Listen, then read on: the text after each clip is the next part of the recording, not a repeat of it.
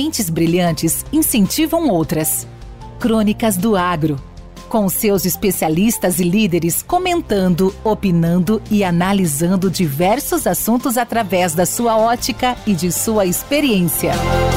Seja você o fator multiplicador. Boas práticas. Boas ideias.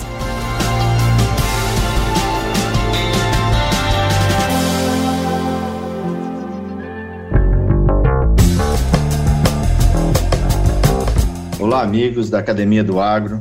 Sou Henrique Moraes, da Teste Agro de Rio Verde, e hoje gostaria de abordar o assunto com você sobre o uso de inoculantes na cultura da soja.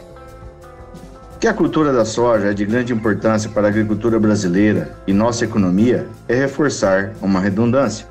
Olha aí um pleonasmo. Mas vale a pena sempre reforçar junto aos colegas agrônomos e produtores o que podemos fazer para melhorar nossas produtividades e a qualidade final do nosso produto, que é o grão de soja.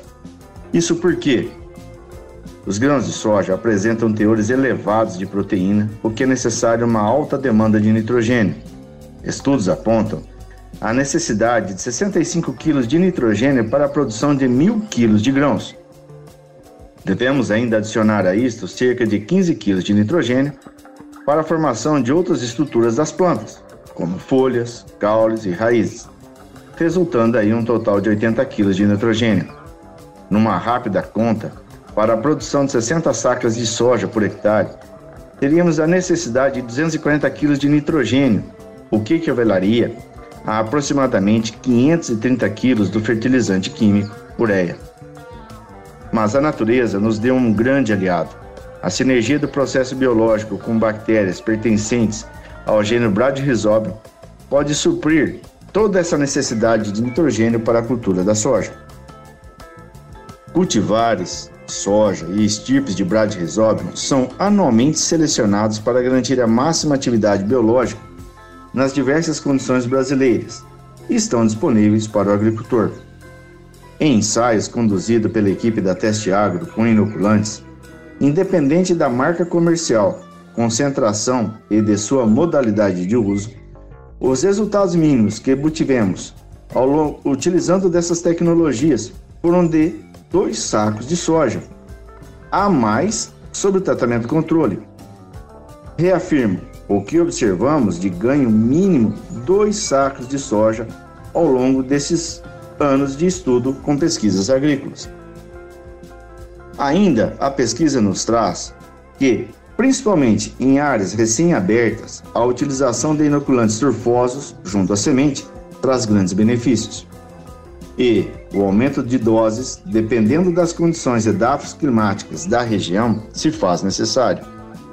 Em condições mais extremas, principalmente de solos mais arenosos e locais de altas temperaturas, a coinoculação, quer tratamento de suco ou aplicação pós-emergente, são estratégias interessantes a adição nutricional complementar com cobalto e molibdênio, que favorecem o desenvolvimento dos nódulos, são ações nada complexas e de baixo investimento, que conseguimos aumentar nossas produtividades e obter produtos de qualidade. Se quiserem debater mais sobre o tema, a equipe Agro estará sempre à disposição.